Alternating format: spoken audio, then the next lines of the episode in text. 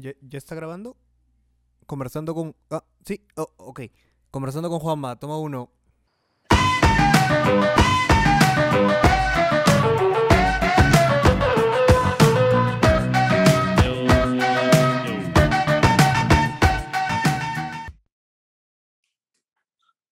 ¿Qué pues, hermano? Tranqui, ¿tú qué tal? ¿Cómo, cómo, justo te iba a preguntar cómo estás del, del hombro? ¿no? hombro? Sí, hace, Ahí, te lesionaste, ¿no? sí, hace tiempo tuve una caída ahí con, con un problema mecánico de mi bicicleta. Eh, no le ajusté bien una pieza de carbón. Las piezas de carbono son súper delicadas y tienes que ajustarlas con un torquímetro porque si no puedes reventar la pieza. ¿verdad?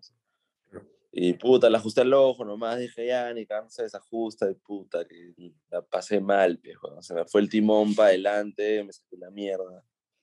Y puta, en verdad a las dos semanas estuve bien, dije todo está bien, me sentía bien, sentí el hombro normal, un poquito de molestia, pero nada que nunca haya sentido antes, ¿no? Ujú. y me fui a Huancayo, al Nacional de Downhill, a competir. Y pucha, en plena carrera sentí un tirón en el brazo. y me desgarré el bíceps, me desgarré el tendón del bíceps. Estaba Wow. con una descompensación muscular muy pendeja y exigí demasiado el músculo del bíceps y se desgarró el, el tendón. Wow, qué Y loco. puta, ahora sí, tres meses de para. Pues, supuestamente tres meses de para, de hecho puedo montar, pero la guada es no caerte, no exigirte mucho. Entonces estoy ahí poquito a poco, pues, ¿no? Claro, e- es, eh, este, justo, este, yo, yo me acuerdo que de, de chivolo veía muchos videos de skate y como que el skate, el skate me llevó al surf, el surf me llevó a- al snow y como que de ahí me salió un video de downhill, eh, creo que era de Red Bull, de unos, de unos patitas que se, que como que hacían downhill en, ajá, en- no, no, no, se fueron al África como que a, a bajarse todo y como que de, de ahí me llamó la atención. Este, y, y hace poco también sé que estuvieron en, en Moyobamba. Justo yo tengo, Claro. una- yo, yo tengo un amigo acá en Arequipa que, que, que también le mete y me llamó mucho la atención y es como que cuando, cuando fui investigando un poco más, este, yo pensaba que, que era como que bicicletas, así como que las, las armabas y, y, y es todo un, un tema eléctrico, un tema mecánico. Real, realmente es, es muy interesante el- la, por así decirlo, la la ingeniería que hay detrás de, de la bicicleta. Y tienen un, un huevo de tecnología, en verdad. Las bicicletas eléctricas ahora son, puta, un avión, pe. Claro, claro. Co- ¿Cómo, cómo, cómo así comenzó este, e- ese gusto por el downhill? ¿no? Si, si bien en, en algunas entrevistas cuentas que de, de chibolo comenzaste con el skate y por ahí siempre, siempre dicen que, que, que el skate tiene ese, ese feeling también con, Claro. con, con filmar, ¿no? O sea, es, es como va mucho de la mano el hecho de grabar, gra- grabarte los trucos y, y- y llevarlo, ¿no? ¿Cómo, cómo eh, bueno, me, me gustaría también ir, ir- paso a que va, paso. va- va mucho de la mano, creo que el, el feeling de hacer algo que te gusta hacer y querer grabarlo, pues, ¿no? Claro. Algo que, que requiera actividad física. pues, ¿no? De hecho, todo el mundo que hace algún deporte le gustaría que lo graben haciendo su deporte. pues, ¿no? De ahí, de hecho, nace el, el amor, la afición por, por grabar deporte extremo, por grabar deporte, porque, pucha, bueno, el downhill empecé cuando, cuando heredé una bicicleta. heredé una bici de mi viejo y mi hermano me llevó al cerro por primera vez en el 2018. Y, pucha, en verdad fue prácticamente un, una conexión tan rápida con el cerro, porque antes yo encontraba un montón de cosas en la naturaleza, cosas que me encantaban. Encontraba inspiración, encontraba calma, encontraba varias cosas, ¿no? Varias, varias emociones que eran increíbles sentirlas cuando estaba ahí en, en el cerro, de viaje, acampando con los amigos. Claro. Sea cual sea la situación, cuando estaba en la naturaleza decía, puta, necesito algo que me conecte más a esto, ¿me entiendes? El skate era recontra urbano, eh, y no, no tenías esa- ese privilegio de estar en los sitios a, a los que te lleva la bicicleta o a los que te puede llevar el surf, ¿no? Eh, entonces sí me faltaba algo por ahí por el skate y el skate era recontra machetero también. Pues, hecho, yo me he operado la rodilla por el skate y me debería operar la otra rodilla también por el skate, pero bueno, con fortalecimiento todo va, ¿no? Entonces el skate me empezó a machetear demasiado, heredé la bicicleta, me encantó y pucha, la conexión como te digo con la naturaleza fue instantánea, ¿no? Darle, encontrarle esa pieza que faltaba para poder ir a la naturaleza y estar ahí siempre, yo creo que era la bicicleta, ¿no? Era el vehículo lo que me faltaba. Y cuando encontré eso, dije, puta, este deporte es todo, pues, todo lo que quiero y todo lo que estaba buscando para inspiración, para divertirme, para pasión, todo lo encontré. Claro, y, y, y, es muy loco, por ejemplo, este, Lima ya de por sí es una ciudad muy caótica, ¿no? Y, y esto de, de, de, buscar estos espacios donde, sí. donde poder, o sea, salirte de, de todo eso, de... de no, no, porque tienes, claro. el cerro está entre el medio del caos brutal, o sea, yo salgo de mi casa, paso por todo el tráfico, puta, cruzo todo Lima, llego al morro, y bueno, desde que salgo de Chorrillos, en 12 minutos estoy en la punta del morro, y puta, es una de loco. Llegas arriba de la nada, te puedes ganar con un colchón de nubes, ves el amanecer en todo Lima, puta, la Costa Verde la es hermosa, puta, el Cristo se ve bonito, mañana, olvídate, es una guada, un privilegio poder subir al cerro. Uh -huh. Es literal mi spot favorito de Lima. Man. Yo lo, cada vez que voy, puta, es como llenarte de alegría y de sentir que esa es una ciudad bonita y puta, es muy buena vibra que, la que te trae todos los días. ¿no? Claro, con, con, mucho, mucho tiene que ver la, la, la, la conexión espiritual, ¿no? Yo, este, por, por, mucho tiempo, bueno, yo ya no estoy viviendo en Lima, pero cuando empecé como que yo hacía, e, empecé a correr y justo, justo vi una, en una publicación que estabas con, con Jorge y con Víctor Canto, que, sí. que, ahorita está por acá, por, por Arequipa, este, dando clases de Muay Thai, ¿no? Entonces el, el, el, el, feeling que, que, que, uno, que uno tiene de, de, de, de, ese escaparate, ¿no? Yo, por ejemplo, cuando, cuando me vine acá a, a, a vivir a Arequipa, este, por razones de salud de mi papá, pero ya como que al pasar del tiempo, este, yo vivo como que en, en el campo, básicamente. Hay chacras, montañas, y, y, y, es como que por, por un segundo me detuve y me di cuenta de que por, digamos, cuatro años estuve en ese ritmo, en ese estilo de, de como que carros, carros, este, tráfico, delincuencia, este, y, y, y estas cosas, ¿no? Y estos pequeños, claro. y estos pequeños spots, como dices, ¿no? Como cuando te das, este, cuando estás en el morro, cuando, cuando, estás haciendo estos momentos de paz, de tranquilidad, son, son únicos este, sí. y necesarios, siento. Y aprendes a valorarlos un montón cuando los, cuando los vives, ¿no? Cuando los sientes, puta, la, valoras mucho más todo lo demás también. Claro, defi de definitivamente. ¿Cómo, cómo, cómo, cómo comenzó para, para ti ya el hecho de, de, de, de querer dedicarte a, a, la fotografía, al, filme al filmmaking, Pucha, yo creo que, o sea, de hecho es difícil, ¿no? De hecho es difícil vivir con lujos y puta, poder hacer lo que te da la gana y saber que, puta, de repente tener todos los lujos del mundo es súper complicado para un fotógrafo freelance y para un huevón que le gusta estar en el cerro montando bici todo el día, ¿verdad? Entonces, primero dije, pucha, a mí me gusta, tengo un estilo de vida recontra humilde, ¿no? Recontra tranquilo, no me gustan mucho los lujos, pero pucha, igual con, con poco se puede hacer mucho, ¿no? Y claro. entendí que eh, con tal de hacer lo que me gusta, hermano, y, y, y ser feliz en mi día a día, eh, siento que, que, las oportunidades llegan por sí solas para poder hacer de esto un, una vida, ¿no? Eh, obviamente tienes que siempre esforzarte a, a, ser productivo y proactivo, ¿no? La idea es nunca dejar de producir, porque yo podría ser un biker también que no hace nada, pues, ¿no? pero... Claro dije, pucha, si quiero ser biker y, quiero, y, y, tengo la habilidad de poder crear contenido, son dos cosas que van de la mano. Eh, la, las redes sociales hoy en día te dan muchas oportunidades, man, te abren muchas puertas. Y decidí empezar por ahí. En verdad, yo antes trabajaba bastante en el mundo de la producción, eh, trabajaba en publicidad y también me, me, me ayudó bastante a crear un colchón como para poder empezar un estilo de vida nuevo, ¿no? Y así fue, fui como primero, primero, primero rajándome el culo, de bueno, desde los 18 hasta los 24, puta, chambear lo que había, como había y lo que sea, ¿no? Y de los 24 a los 28, vamos de vuelta. Sí, está, está el... Ya, ahora sí, monstruo. ¿Sabes? De puta madre, ya me olvidé dónde me había quedado. Me, me estabas contando que desde los 18 hasta los 24, como que te... Sí. So, era, era, era, era trabajar en lo que sea y, y, y, buscarte esas oportunidades. Claro, básicamente ahí está tratando de, de crear un poco de, de, backup financiero, por así decirlo, pues no tener un colchón para poder, no sé, irme de viaje dos meses y puta, estar tranquilo, pues, ¿no? Y así poco a poco, yéndome de viaje, vacilándome, creando contenido, me fueron llegando nuevas oportunidades y ahora dentro de todo puedo vivir de lo que me gusta hacerlo.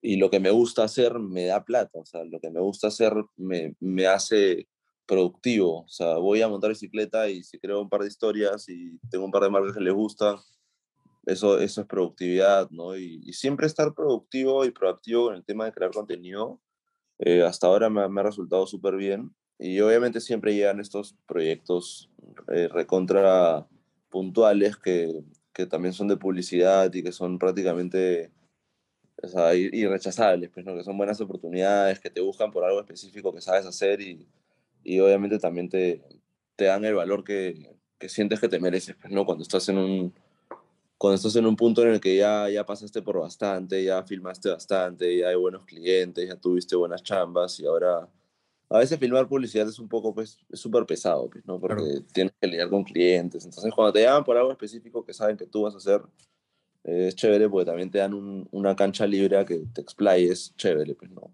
ya sean artistas con videoclips, sean algunas marcas con alguna publicidad de alguna técnica de filmación específica que saben que tú haces. Eh, por ejemplo, cuando empecé con lo de las 360, me, me, llamaron un par de marcas que les gustó mucho la, la, forma en la que grababa. Entonces yo creo que es, es ahí, ¿no? Si quieres ser alguien que, que vive de lo que le gusta hacer, tienes que hacerlo constantemente y que se vuelva parte, que te vuelvas realmente pro en, en tu rubro, pues, ¿no? Y que, claro. que lo encuentres la forma, porque siempre hay una forma en tu rubro de hacer billetes. lo que te gusta hacer, si eres un peleador de Muay Thai como Víctor Canto, mira, lo vive del Muay Thai. Es un profesor crack, tiene su marca de ropa de Muay Thai, le va bien. León vive de su pasión. Y eso es lo que realmente durante mis 18 a 24 años me enfoqué en hacer, ¿no? En descubrir mi pasión. Como digo, trabajé en todo lo que pude y me enfoqué en lo que me gustó hacer. Wow, qué, qué, qué, lo, qué loco lo que dices. Y, y, realmente me identifico mucho porque cuando yo comencé como que ya la decisión de, dedicarme a, a, estudiar comunicaciones, como que me cambié cuatro veces como que de, de periodismo a uno o al otro, al, al, final me, me, quedé con el cine. Y, y, una, y una de las cosas que, que, que como, como, que dicen o, es que a, a veces la, las, cosas, las cosas no llegan gratis, ¿no? Y, una de las cosas que, que mencionabas al principio era sobre el qué es como que lo suficientemente necesario para vivir. Siento que a veces como, como, como muchas personas puedo, puedo, pensar, ¿no? Que como queremos comodidades, queremos ciertas cosas, ¿no? Pero siento que a veces como que un poco nos olvidamos de lo que realmente eh, estamos haciendo o, o, o sea, hacia claro. dónde estamos direccionados. Per perdemos mucho eso, ¿no? Y a veces claro. como que vivir con poco es, es como que vivir en abundancia porque sabes hacer este, cosas con, con, con, con, muy, muy poco, ¿no? Yo, yo, a veces como que pienso en el hecho de, por ejemplo, tú eres fotógrafo, no sé si este, alguna vez habrás escuchado de, gente que quiere comenzar en, a fotear o gente que quiere comenzar, por ejemplo, también el hecho con el downhill. Este, a mí me llamó mucho la atención y, y, y yo veía las marcas de las bicis y era como que muchos eran fuera de mi presupuesto, pero cuando yo preguntaba me decían como que no, no necesitas como que la gran bici para, claro. para, para, empezar a hacer, ¿no? Y es como, también no necesitas la gran cámara para empezar a fotear. Y, y, y, es como, siempre, siempre depende mucho del, del uso que le puedas dar a, a, a lo que tienes y, y, aprovecharlo al máximo, ¿no? Y así como yo he, he, podido ver este proceso tuyo de que poco a poco a lo largo de los años todo ese esfuerzo que has tenido ha sido retroalimentado, te han llamado marcas, este, veo que tienes unos grandes sponsors, pero todo eso es dedicado al, al sacrificio, ¿no? Y, y, el hecho de cuando uno dice yo vivo de lo que me apasiona, a veces es como que siento que mucha gente lo puede ver como que, ah, ya, este, no hace nada o todos se lo dieron. Y es como, el, yo siento que el hecho de vivir de lo que te apasiona es como que sacrificarte el doble, este, y dejar muchas cosas como que para cumplir ese objetivo, ¿no? De hecho, durante un año clavado yo me preocupaba todos los días para ver qué apostear hoy día. O sea, a ver, haz un post diario, pues, o sea, puta, es algo que realmente te identifique, ¿no? Como artista. O sea, no, obviamente puedo tomar una foto a la mesa, pues, y la posteo, ¿no? pero no, es un post que realmente, o el día siguiente, trate de ser mejor que el del día anterior, ¿no? Y sí, durante un año, ese fue mi año con mayor crecimiento y, y ahí se ve reflejado, ¿no? El, el, el, esfuerzo. Ahora, pucha, se me hace un poco más complicado hacer uno al día. Hay más que hacer, de hecho pero, pero así es, ¿no? Yo creo que mientras más esfuerzo le pongas, más puertas se te abren, más oportunidades te llegan. La vida es sabia, brother, y, es cíclica, y, lo que tú das te regresa. Así de simple. Entonces, si tú das buenas intenciones, das, buen, das buenas, da, das buenas vibras, eh, das todo lo que tienes, igualito te va a llegar de vuelta, ¿me entiendes? Si tú das malas intenciones, tiras malas vibras y no das nada, no, no te llega nada tampoco. Entonces tienes que, tienes que ser congruente con lo que haces y lo que piensas. Así de simple. ¿no? Definitivamente, justo, justo ayer hablaba con un amigo que ahorita se está preparando para, para un campeonato de kickboxing el, el domingo ahí en Lima y es como que una, una de las cosas que yo le decía, como que ahora te has dado un golpe de realidad, porque siento que a veces cuando, cuando todo como que lo recibimos y, y, y, y todo se, y, muchas cosas se nos es fácil, nos cuesta mucho valorar. Entonces como que yo le dije, mira, para llegar a cierto punto tienes que sacrificarte, pero como que a niveles estratosféricos. Yo, yo, y, eso es lo que yo le decía. Y le decía, por ejemplo, yo ahorita como que estoy en un nivel de podcast, pero si yo quiero o aspiro a tal lugar, voy a tener que hacer esto, voy a tener que hacer esto y siempre estar en constante movimiento, ¿no? Yo creo que ser una persona productiva tampoco es como, a, a veces siento que la gente confunde el hecho de ser productivo a, a como que llenarte tu día de cosas, de cosas, de cosas, de cosas y como que estresarte y, y, no, y no disfrutar de lo que estás haciendo. Si bien algunas cosas como que algunas no las vayas a disfrutar, como que por ejemplo a veces siento que el, el hecho de hacer ejercicio, sino como que pensar más en el, en el resultado que te trae, ¿no? Por ejemplo, claro. este, yo, yo vi que al principio comenzaste haciendo downhill como que, que un hobby para divertirte y es como que ahora estás participando en, en, torneos, igual con, con, el, con, el, con el drift, este, comenzaste foteando y poco a poco te fuiste como que adentrando al, al mundo del drift. Hace poco, si no me equivoco, te fuiste a Puerto Rico. Eh... Sí. Ajá. A Costa Rica me fui. A Costa Rica, Costa Rica, perdón. Sí, sí, sí. Con, con, con, con, el hecho de, de, de, los carros, ¿no? ¿Qué, cómo, ¿Cómo esas experiencias eh, han sumado y a, a, a, tu vida y, y cómo así fue ese proceso para llegar a también, ¿no? O sea, sé que eh, estudiaste en, en, en, Nueva York, en, en la sí. New York Film Academy, y de ahí como que empezaste a fotear con, con un grupo en, en, California, si no me equivoco, sí. o Los, An Los Ángeles. Eh, ¿Cómo así fue ese proceso de, de, de, de de, como fotógrafo y como el, el, aprendizaje que te has tenido al, al, punto que estás ahora.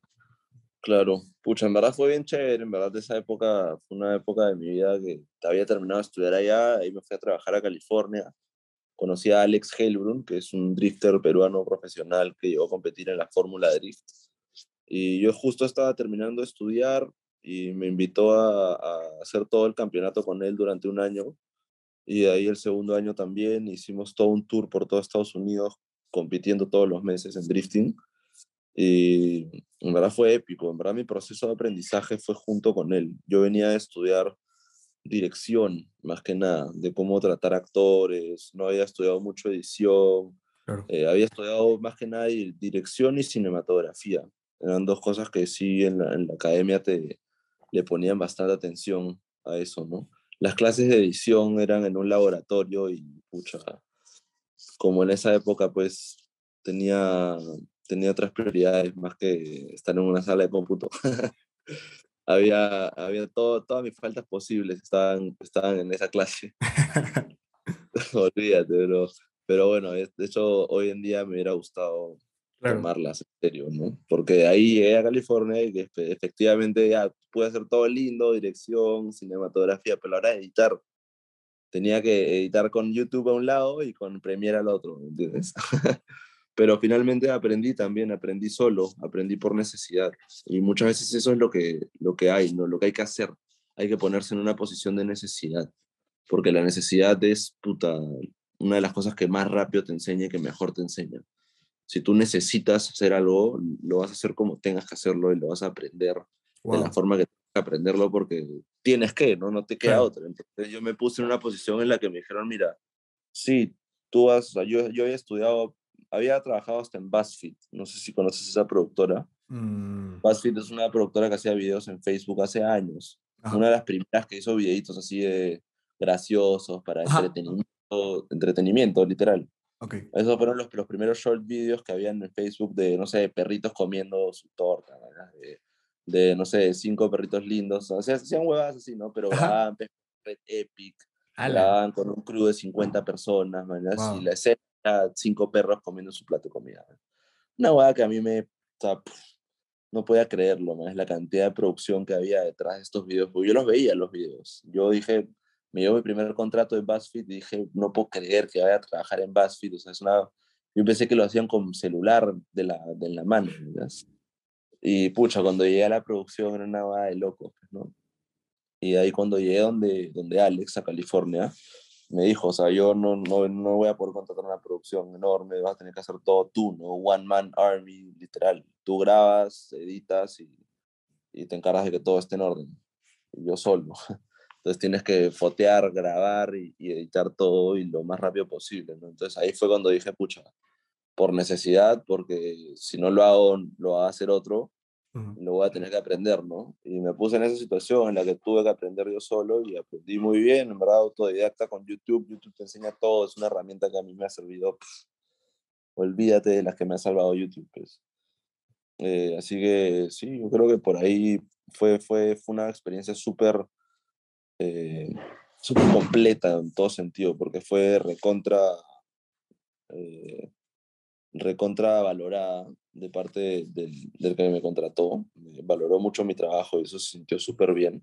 Eh, yo sentí que crecí muchísimo profesionalmente, conocí muchísima gente profesional como yo y, y por ese lado también se sintió súper bien para mí como, como profesional y como persona. Me dio muchos logros, me sentí súper bien emocionalmente.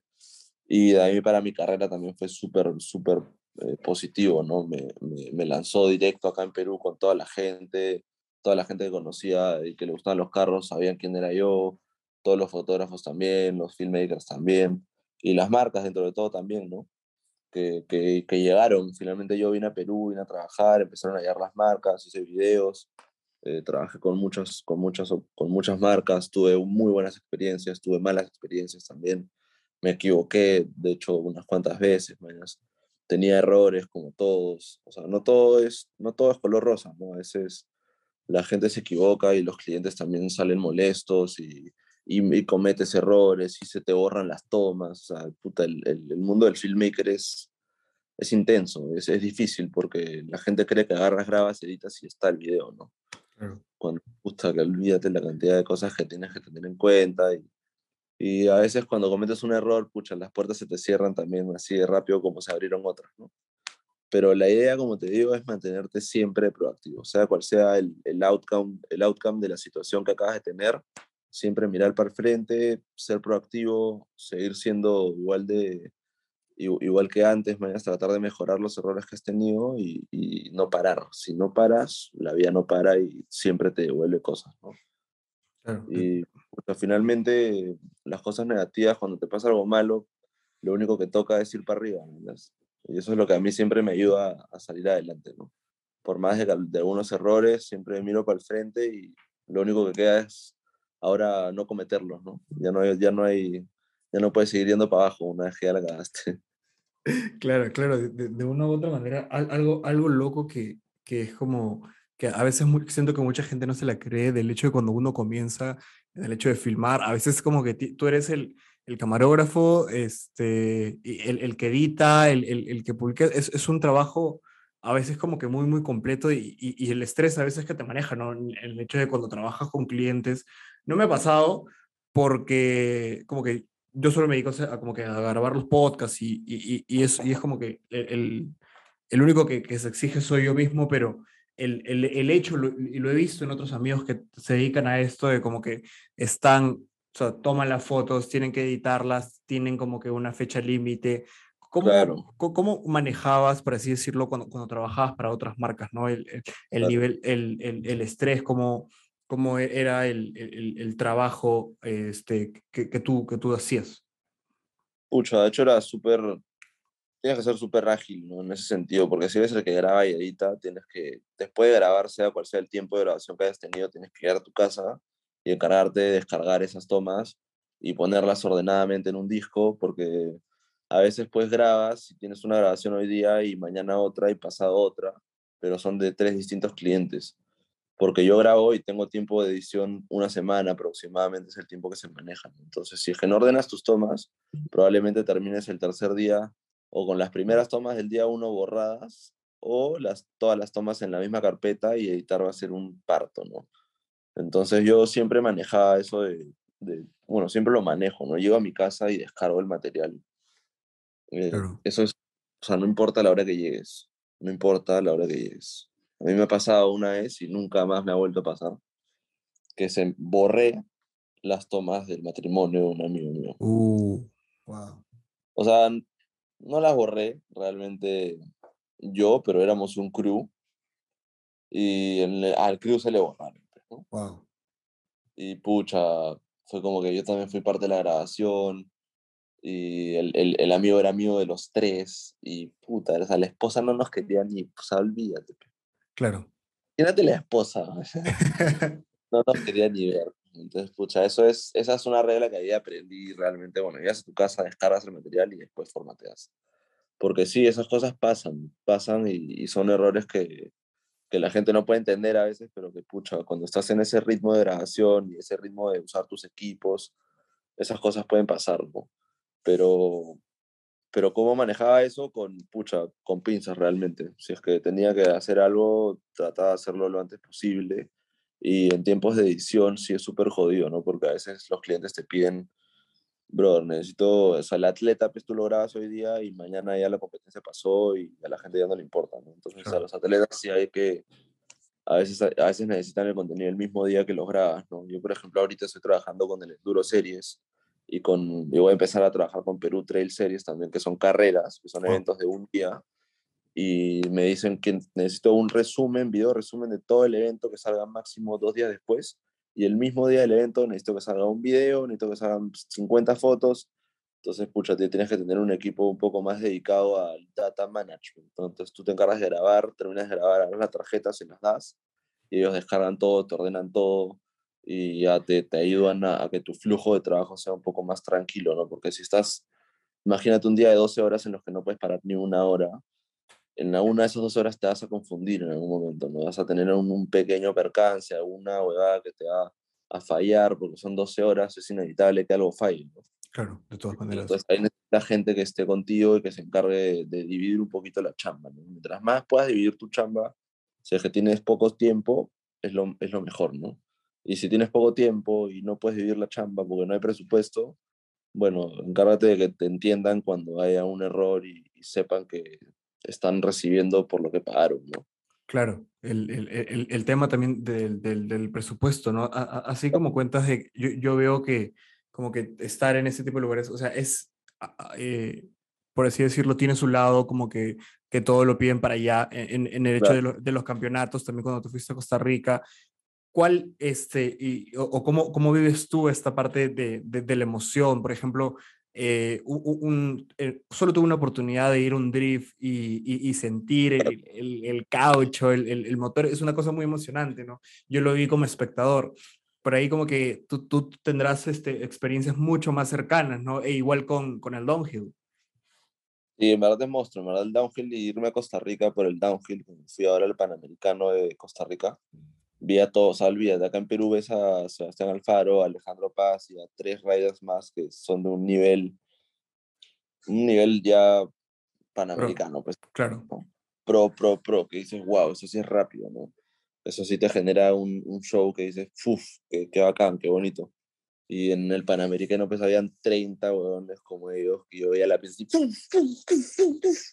Wow. Puta, una locura. Pues. Entonces también yo sabía que ponerme allá, a pesar de que iba a hacer mucho trabajo, era algo que me iba a llenar muchísimo, a, fortalecer mi pasión, a, a pegarme más con el deporte, a culturizarme más con el deporte, a aprender de todos estos cracks, verlos montar.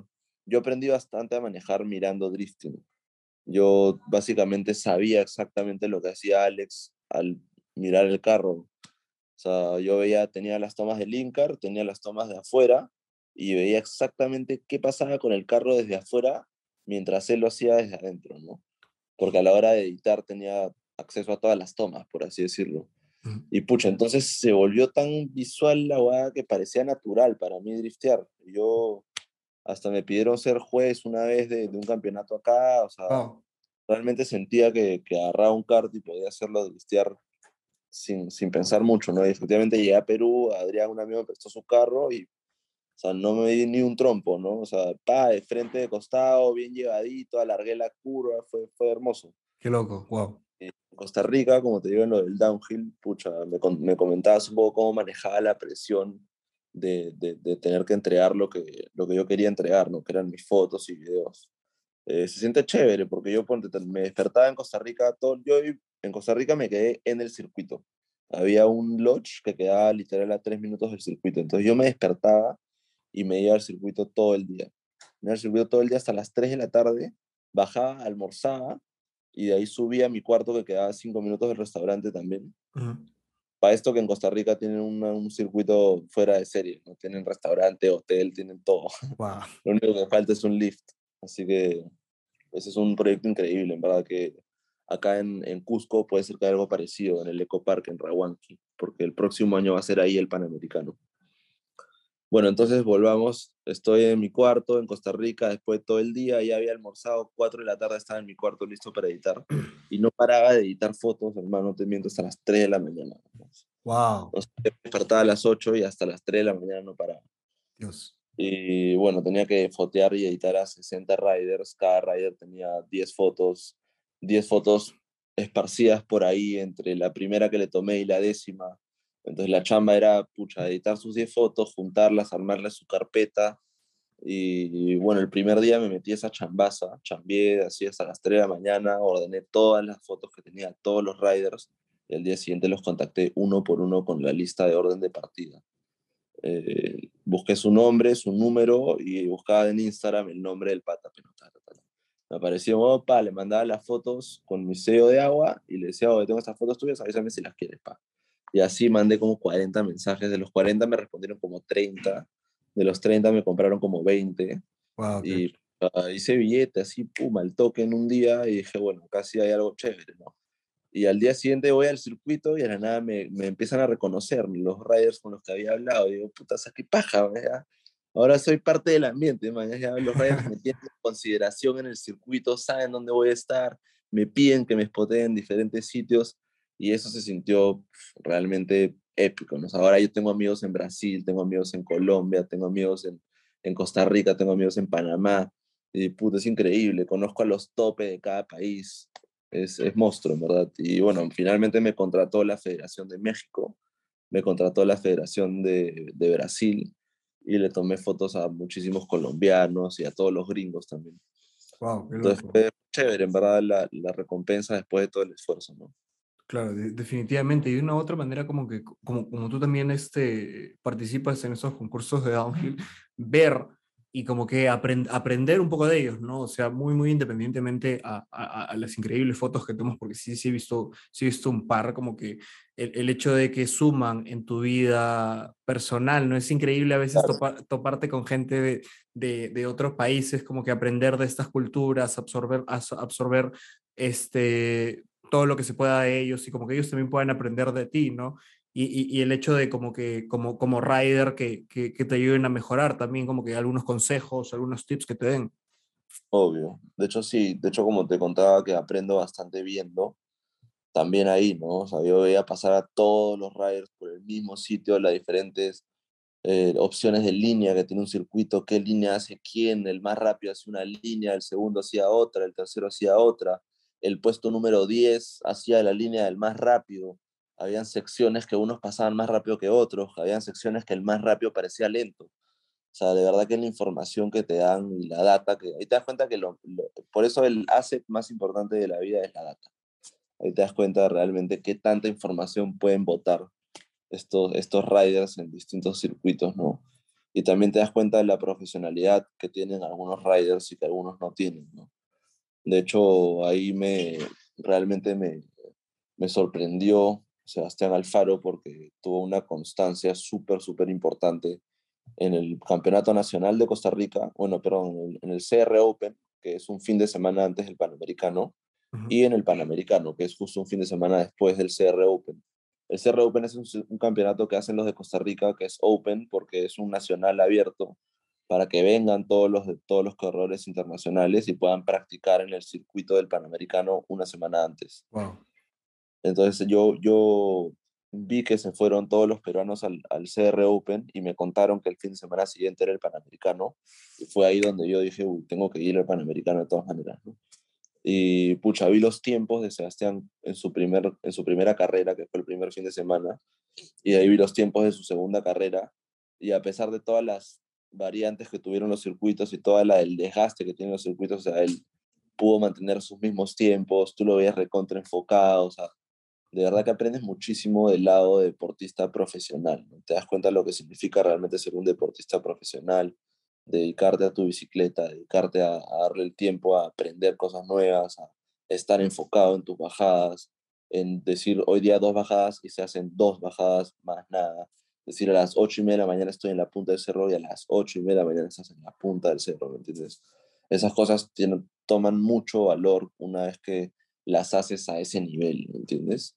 Una vez que estás a ese nivel, si tú no eres de esa manera, no, no hay otra forma de ser, ¿me entiendes? Si es que no eres ordenado con tus cosas y, y, no eres ordenado con tus momentos y tus tiempos y tus entrenamientos, los frutos no, no se ven tan bien. Y bueno, Sebastián logró el cuarto puesto panamericano, fue el mejor latinoamericano del panamericano, o sea, arriba de él tenía a tres gringos, ¿me entiendes? Claro. O sea, de verdad que sus logros fueron bien, bien chéveres me gusta mucho el, en el hecho de, y, también te escuchaba como que conversar un poco en, en Poco Floro, donde hablaban del profesionalismo de, de, los skaters que tienen. Yo a veces siento que como que a veces como, no, no sé si como que ya, ya, se está sacando un poco el estigma, pero antes veían como que gente que hacía BMX, skate, surf, o tal vez otros deportes que como que no involucraban mucho como que por, así decirlo, como que entrenamientos y estas cosas que se pueden ver en otros atletas como futbolistas o, o basquetbolistas, etcétera, ¿no?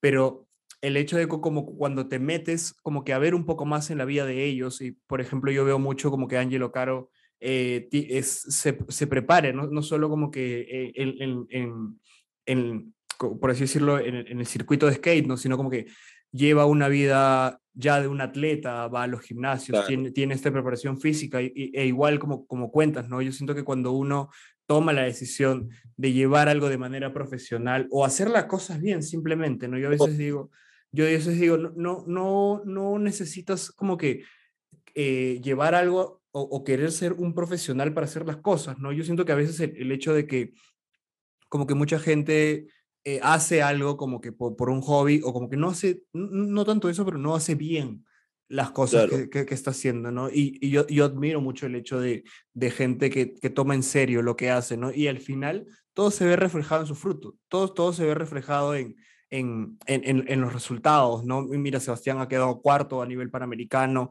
y es como que esa constancia que poca, que poca gente ve, que poca gente ve, ¿no? Pero es como, es, es, es como que la clave, del, al, final yo digo, es la clave del éxito, ¿no? Como que cuando nadie te ve es, estos momentos que tú tienes entrenando en los que a veces uno no quiere este, o, no se siente motivado, pero el hecho de tener disciplina y, tener el objetivo claro para cualquier aspecto de la vida, ¿no? Como que e ir avanzando. Sí, vas más o menos, escucha, justamente me, comentabas un poco de...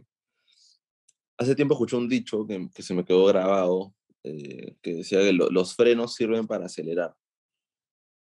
Que básicamente es esa analogía, ¿no? Que, o sea, imagínate, te, te dan un carro sin frenos, puta, ni cagándolo acelera o sea, básicamente es, es por ahí por donde va la preparación física de los atletas y lo que decías de hacer las cosas bien, ¿no?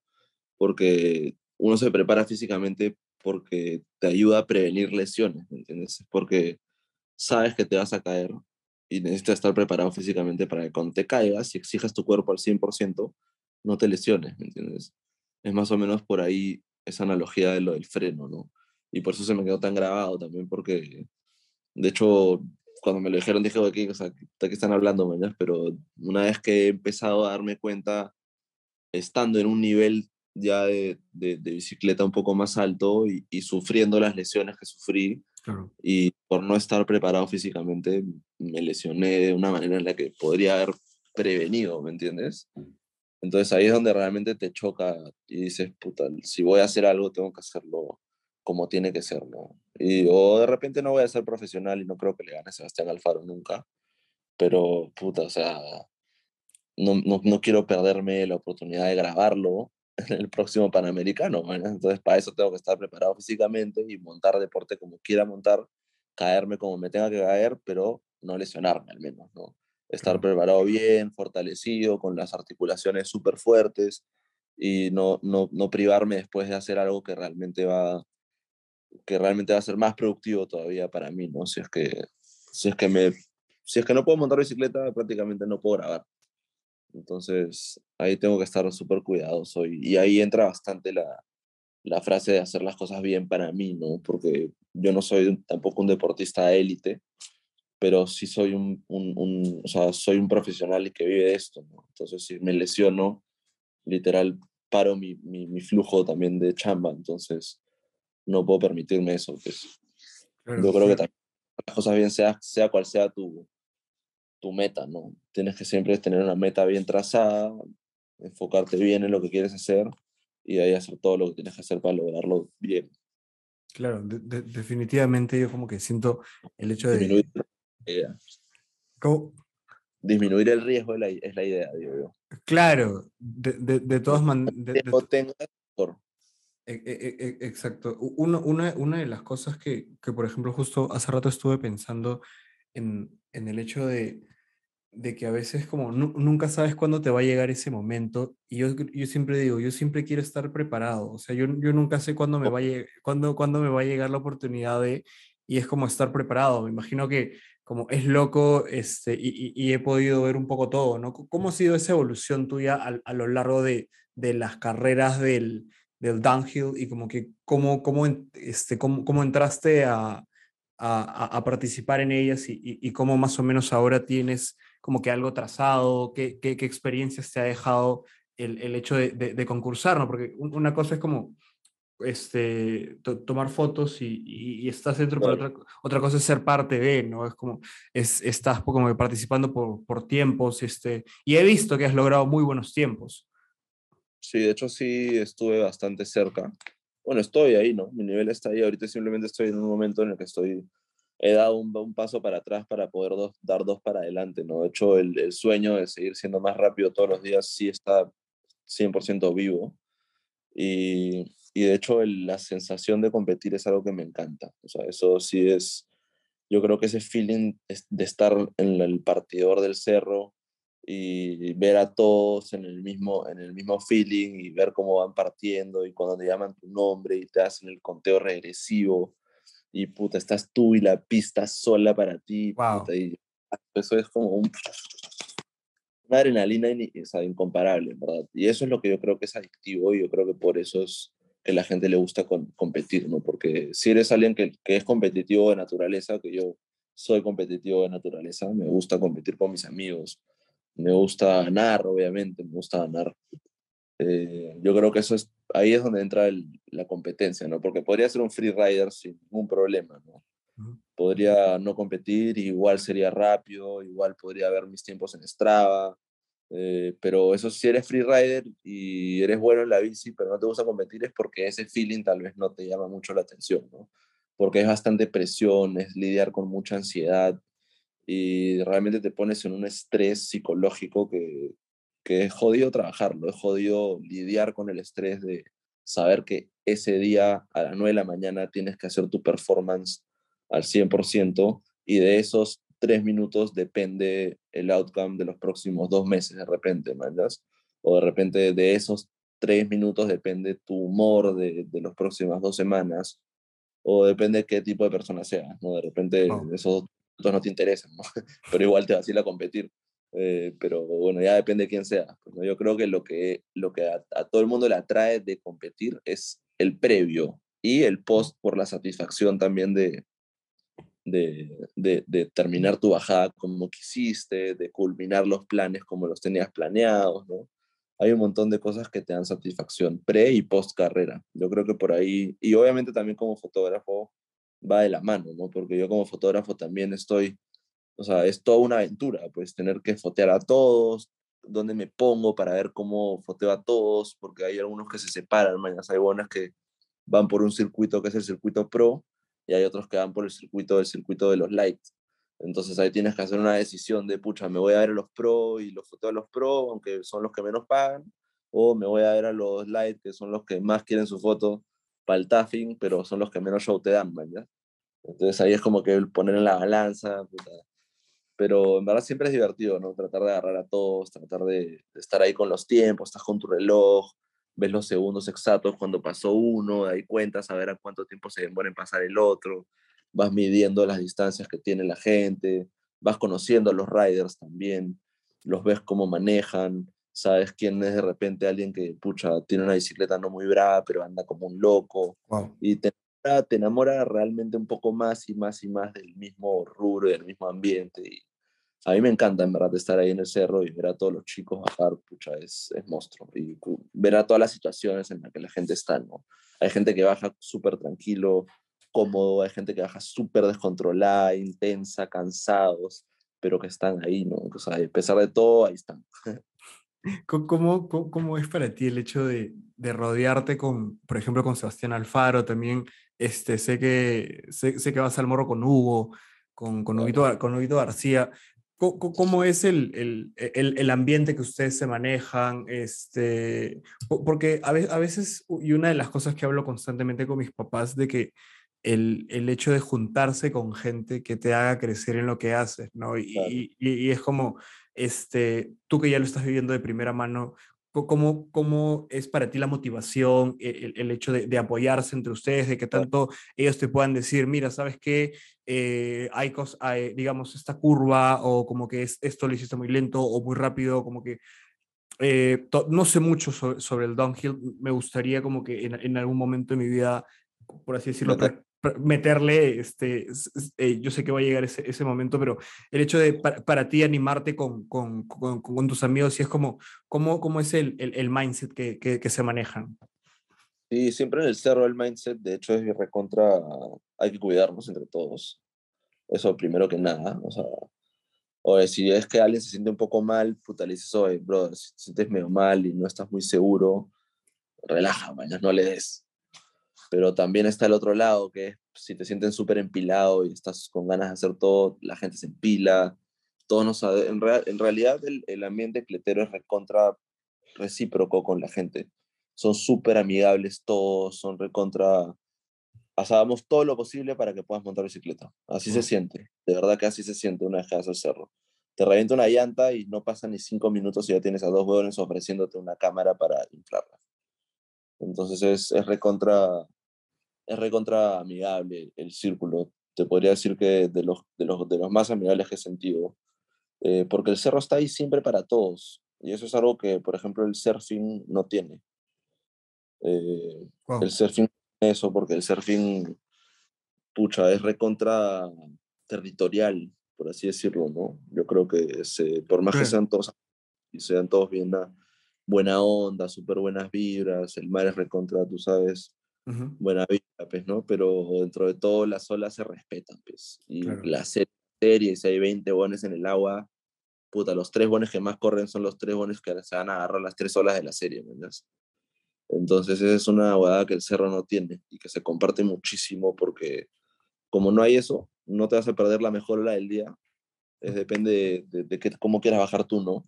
Y por eso también es que la gente comparte tanto, creo yo. Por eso es que la gente es tan, tan vibras, tan acogedora, por así decirlo, ¿no? Porque hay para todos y para quien quiera ir, alguien va a estar dispuesto en parar y enseñarle exactamente lo que tiene que hacer para que se divierta la otra persona, ¿no? Eso es lo que más me gustó del, del, del mundo.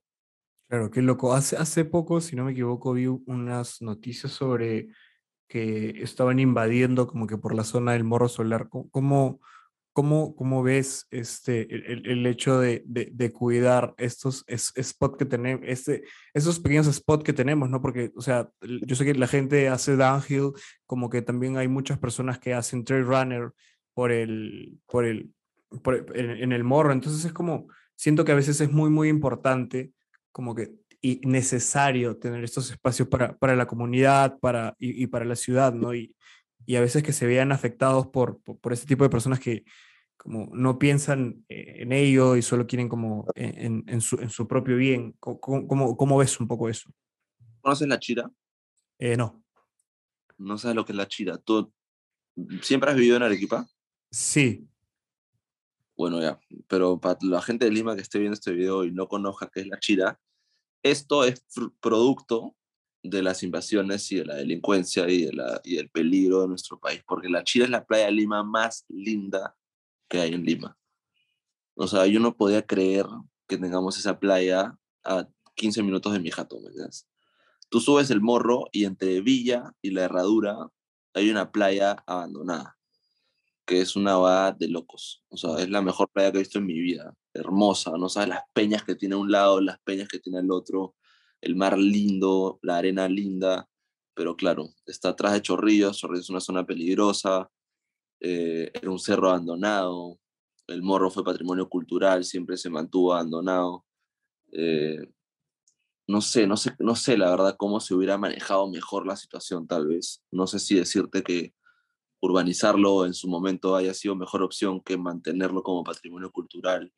Eh, no sé, pero yo sé que hoy en día el Morro Solar está en litigio con Gremco, la municipalidad de Gremco, el Estado de Gremco están que se pelean la, la propiedad del morro hay una parte que, o sea, el, la municipalidad de Chorrillos vendió el morro hace no sé cuántos años a Gremco, es una empresa. Pero obviamente no tenían la patria potestad de venderlo, pues al 100%. Por eso el Estado como que está... Pero están ahí, los dos se supone que son dueños. Entonces, mm, es una propiedad privada michi michi. Todavía no se sabe muy bien, siguen en, en, Pero la invasión es inevitable y eso me da pena porque si fuera un, un, un sitio que ya se sabe exactamente qué es y bajo la custodia de quién está. Yo creo que, y yo creo que más bien por, el, por tanto malentendido que hay alrededor del morro, es por eso que la gente se aprovecha de esos espacios y, invaden, pues invaden y roban y, no hay seguridad a veces. Eh, que quiero hacer un gran shout out a la gente de Todos por el Morro, porque son las únicos, los, la única organización que se pone la camiseta para que para que nosotros podamos disfrutar de este gran cerro que es el Morro Solar. Eh, ellos se encargan de hacerle mantenimiento a todas las rutas y de poner seguridad todos los días. Así que si no fuera por ellos, la verdad que el, entretenimiento del morro sería mucho más reducido y mucho más peligroso también. Wow. Sí, así que gracias en verdad a todos por el morro, por, por eso, ¿no? Y también felicitar a la gente de La Molina, porque en La Molina está el Eco Park y ahí sí hay un cerro que es 100% de la municipalidad, que la municipalidad está poniendo muchísimo de su parte para desarrollar el cerro, para crear nuevas líneas. Es un cerro que tiene casi mil metros de altura. El morro tiene 30 metros, que es poquito. Imagínate subir mil metros, que es... Wow. Hay un, hay un partidor nuevo que están construyendo, se llama el partidor 900, que sube 900 metros. Qué loco. Es y están así realmente evolucionando el cerro hace dos años, tres años que empezó el proyecto del Eco Park y hoy en día ya tienen, pucha, como tres líneas de bajada, se viene la cuarta, tienen como cuatro líneas de subida. En verdad es un, un, un, desarrollo súper, súper bonito y yo creo que va a traer bastante, bastantes deportistas nuevos que van a salir súper beneficiados con esta gran iniciativa de la municipalidad. Que me encantaría que sea igual en Chorrillos, pero como te digo, el problema yo creo que es ese, ¿no? El que nadie se quiera hacer cargo al 100% de, del morro solar.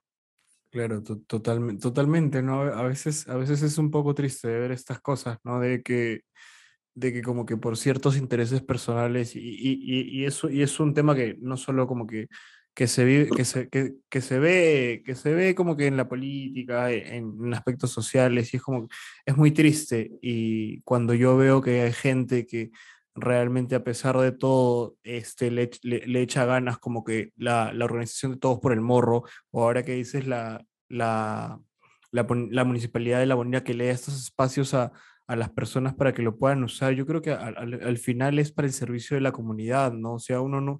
Uno nunca, no tiene la menor idea de como que haciendo esto puedes crear como que a los futuros campeones olímpicos o, y, una de las cosas que, un gimnasio, una zona de alto rendimiento y un lift que te lleve a la punta. O sea, bueno, en juego te aseguro que tenemos a 25 chivolos nuevos, que los 25, 10 son grandes potencias para ser cracks de la bicicleta.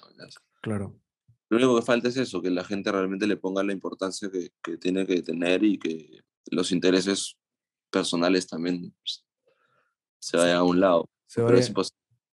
Hacer eso acá en Perú es como es complicado, sí. Como esperar el castillo es, es como justo, es, es como justo hoy día le, le, le decía a mi mamá como, para mí, eh, con, con, el tema de los alcaldes, ¿no? Para mí se me hace a veces un poco complicado de que realmente la gente solo vela por sus propios intereses y es como se supone que, que tú estás yendo o tú te estás postulando para el servicio de una comunidad.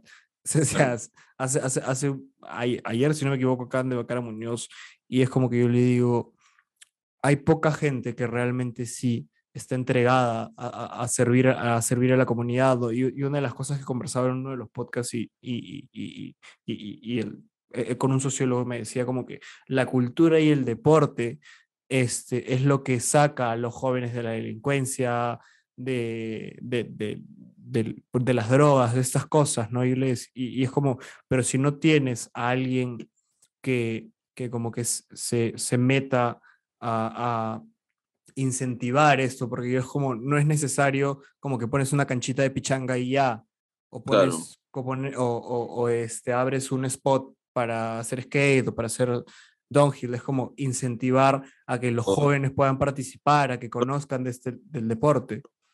Es la, es la carta, yo creo que mientras más vayas a tu comunidad y seas quien seas, no seas una persona natural, tienes amigos, tienes conocidos, eso, es tu comunidad. Así tienes que ser pro comunidad, tratar de, de, que tu comunidad sea beneficiada de alguna manera, ser activo, pro comunidad, yo creo que es, es la, la nota, ¿no? Darle a, darle a tu comunidad es lo que más me, lo que más me motiva a mí, realmente que dar, dar buenas ideas, dar, dar motivación. Yo creo que cuando la gente que ve en el cerro me dice, oye, man, o sea, oye, bro, puta, ¿cómo estás, weón? O sea, te saludan como si te conocieran, es como, brother. O sea, es de la puta madre, la verdad que te llena, te llena el alma y te hace saber que, que puta, que compartes motivación, ¿no? Y eso es, eso es algo que me llena muchísimo. Sí, to totalmente. ¿Cuál, cuál, este, ¿Cuál sientes que es la, la, la influencia? Este, por, por, ejemplo, yo considero Jorge Carmona este, muy, muy aparte de, de un increíble director, una persona como que muy espiritual y, y, como que todo lo que hace re realmente una vez me puse a escuchar un live de él cuando hablaba de la frontera azul este, y, y, otros proyectos más que tenía como que el respeto que le tiene a, a, a la tierra, a la comunidad.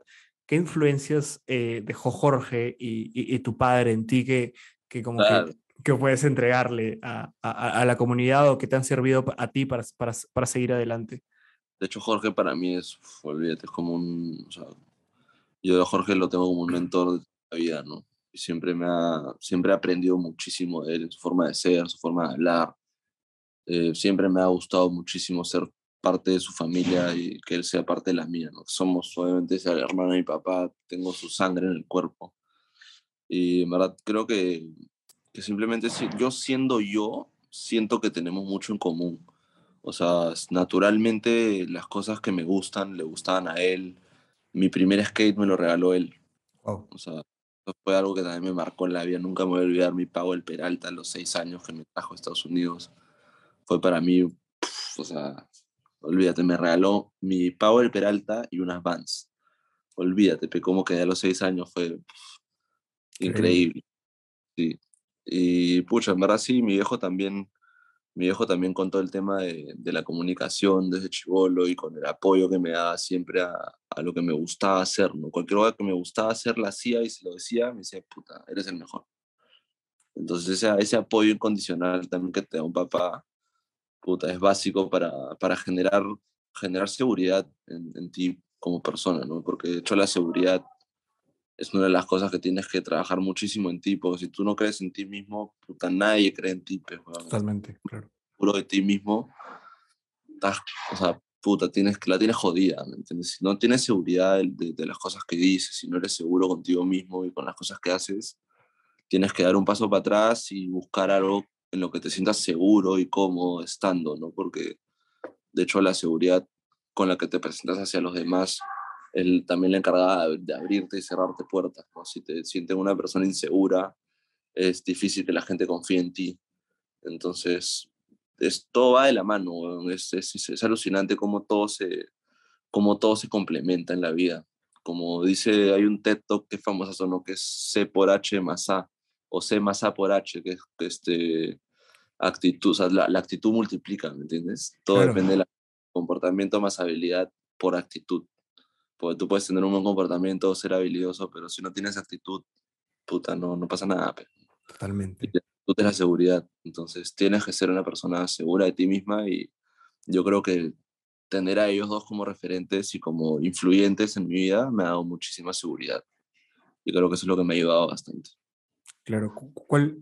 Y bueno, antes de pasar a la otra pregunta, qui- quiero decir como que es con, con- con el tema de la actitud, ¿no? Por, por ejemplo, eh, mi, mi papá es, es, es una persona como que sie- siempre está con, con, esta buena actitud y, y de una u otra manera a veces, yo, eh, poniendo a pensar en, en retrospectiva, muchas cosas de las que yo he podido lograr era porque las afrontaba con, con una buena cara, ¿no? Cu- Cuán, cuán importante es realmente este, aún incluso en, en, en las cosas negativas que te puedan pasar, ¿no? Porque yo creo que, yo creo que uno no es ajeno a que, a que, a que todo el tiempo sean cosas buenas, cosas positivas, cosas que sumen. Uno, uno por momentos también tiene estos, eh, eh, es- eh, estas vivencias donde te marcan, donde te hacen pensar mucho y, e incluso tirar la toalla, ¿no? Pero yo creo que el, el, el hecho de, de como que tener esta actitud para salir adelante y decir como, es solo un momento, voy a salir de esto y, y- quiero mejorar como un ser humano, quiero ser mejor persona, es, e- es, es, es algo muy increíble, ¿no? Dice mucho de las personas. Y es como, e- e- esto me lleva a la otra pregunta, como, ¿cuál sientes que, que, que fue, o, o cuál sientes que tuviste un momento complicado en tu vida y en, en el que quisiste dejar este, o tirar la toalla o dejar las cosas ahí y qué fue lo que hiciste para salir de ello? Claro.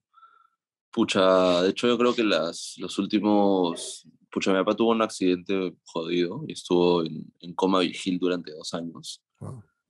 Los años fueron horribles, o sea, fue, fue una, carga, pues, weón, que a pesar de económica era emocional más que nada, ¿no? Eh, todo se congeló en, su vida, ¿no? Y ya ahí estábamos, mi hermano y yo, literal sin ningún, sin ningún respaldo, ¿no? Y ahí fue como un baldazo de agua fría que cae de la nada. Y ahí sí pe- pensé en puta, en, en qué chucha voy a hacer ahora, man. Y pucha, en verdad la vida es, la vida es, dentro de todo es simple, bro. Si tú sigues para adelante, las cosas van para adelante, ¿no? Y fue ahí, eso fue un, un momento bien, bien complicado. Y fue ahí donde heredé la bicicleta, pues. Ahí mi, la bicicleta era de mi padre. Y cuando le pasó eso, la bicicleta se quedó en su garaje estacionada. pues.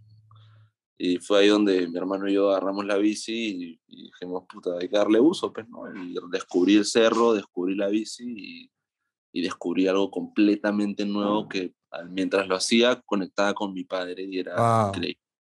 Qué hermoso. Sí, eso, eso sí me, eso me llenó muchísimo. Entonces, mientras por un lado fue súper jodido, por otro lado fue recontra productivo también para mí. Y puta, ¿quién lo diría hoy en día? Prácticamente es mi vida, ¿me entiendes? Y ahí está, ahí está, está él ahí más vivo que nunca conmigo. Eh, eh, ju- justo es lo, es, es, es, es- eso es lo que te iba a decir, ¿no? Es como este, que, que ese deporte como que te ha hecho reencontrarte aún más con, con él, ¿no? Y, y, y- y sentir en una conexión de que cada vez que estés haciendo eso, como que eh, estás como que pensando en él y- y es algo que a él le hubiera encantado ver todos esos logros. Es, es, es algo muy, muy, muy emotivo. Sí, eso, eso fue súper chévere, en verdad, haber heredado la bicicleta de él y tener este deporte que siempre me va a conectar a él, ¿no? ¿Cuál, cuál, cuál, cuál sientes que, que dentro de todos los consejos que alguna vez te hayan podido dar, cuál, cuál sientes que, que fue uno de los mejores consejos y, y, y en qué momento de tu vida llegó ese consejo a ti? Sí, pucha. Yo creo que hay una, hay una frase que mi viejo siempre dice que es así nomás es. Me dijo, that's it, that's it. Deal with it. O sea, lidialo como tú tengas que lidiarlo, pero así es la vida. ¿entiendes? Mi hijo siempre decía eso, mamá, así nomás es, para adelante, cholo. Wow. Si los demás cometen errores que te cagan a ti, pero para adelante, siempre cabeza para arriba y para adelante. Siempre me voy a acordar de eso que mi hijo siempre decía, no, así nomás es y dale. Y sí, me lo dijo en un momento de mi vida que yo era súper joven y pasé por un, puta, a los 13 años me enteré de unas noticias de, unas noticias de mierda que no me tenía por qué enterar a esa edad. Y mi viejo me agarró, me miró a la cara y me dijo, weón, o sea, la vida está llena de mierda. Así nomás es. Dale. Wow. Y ahí entendí que puta, realmente la vida siempre va a estar llena de mierda, aunque hay gente mierda, que hay puta, situaciones de mierda y no siempre va a ser todo bonito. pues. Exacto. Exacto. Y es un consejo estar acostumbrado y estar preparado para lo peor, siempre. Y estar listo para salir adelante también, obviamente, ¿no? Es más, eso más que nada, ¿no? Estar siempre listo para salir adelante. To- to- to- Totalmente, ¿no? A veces siento que, que como que nos complicamos mucho la vida o, o, o como que... Claro, es que estaba en medio vaso de agua, bro. O sea, la vida no está para eso, la vida está para... Si te ahogaste, ya, pues, bueno, ahora que te revivan. pues. Yo creo que siempre, siempre voy a pensar así, bro. Siempre me saco la mierda y lloro, pejo 10 minutos y de ahí estoy feliz porque no estoy muerto. Totalmente. Así, así es, así es en todo aspecto y eso es lo que más me queda grabado de, de- él, ¿no? Porque yo lo he visto en- lo he visto hacer de todo, a él también, y él de chivolo ha hecho de todo también. y, y cuando nacimos mi hermano y yo, puta, se pudo, se pudo corregir y pudo salir adelante y, y nos pudo demostrar que todo es posible con esfuerzo, ¿no? Claro. to- Y totalmente. algo que me queda grabado es que siempre me decía que todo a su tiempo, ¿no? Todo, todo poco a poco y, y a su tiempo, lento pero seguro, eh, no te apures, eh, siempre tranquilo que estás en tu camino. eh, siempre me decía esas cosas que me, que me llenaban, de, me reconfortaban, me hacían saber que, que, pucha, que todo depende de mí, básicamente, ¿no? Todo depende de mí, esa es, esa es la idea. Yo creo que si tú quieres, puedes. Sí, total, total- totalmente de, de acuerdo, ¿no? A veces siento que el- en, en el hecho de, de- de la frase que te dice tu papá, yo siento que a veces como eh, nos complicamos por muchas cosas, ¿no? O, o mo- o momentos horribles que tenemos, que yo, que yo digo que no es cuestión de minimizar el momento o lo que está pasando, pero como que ser conscientes de que solo es un momento y de que aún la, vida continúa. Una, este, eh, estaba escuchando un podcast y, y, Salandela contaba que eh, en un momento de mierda que ella, que ella tenía, que se había muerto su papá y todo, como que el mundo se le había caído, hasta que un día salió por su balcón y vio este, y vio que, y vio que, y vio que la vida continuaba y vio que absolutamente nada había cambiado. Y es como a, veces, a veces darnos cuenta de que hay cosas que nos van a pasar, que no son buenas, y, pero están ahí para hacernos aprender y para hacernos mejores personas, ¿no? Y, y, y- y adoptar eso y como aprender de ello. Yo realmente veo, veo, este, he escuchado tu historia, te, te he visto y es como verte ahorita este, haciendo downhill, superándote, rompiéndola. Realmente es como a, a- a veces es como la- las pequeñas recompensas de, de- de la vida, ¿no? Y también estos, estos momentos que uno tiene, disfrutarlos, disfrutarlos al máximo. Yo, es como el- el- el- la adrenalina que te da el downhill, este, la, la emoción de fotear y, y- todo, lo, y todo lo que haces, ¿no, Tadeo? Muchísimas gracias por, por, por tu tiempo, realmente ha sido, ha sido glorioso. Este, el, hace, hace muchísimos años te, te, descubrí porque, por, por Rabbit y, y- de ahí empecé a seguir un poco tu contenido y es como, ha sido muy, muy increíble esta conversación. Muchas gracias, Tadeo. De la puta madre, Juanma. Increíble las preguntas, ahí pasar el tiempo contigo y poder contarte un poco de mi experiencia. Espero que te haya servido y a la gente que nos escuche también. Espero que les haya vacilado y por ahí nos vemos en el cerro. Pues. Sí, de todas maneras. Gracias. Abrazo, mi brother.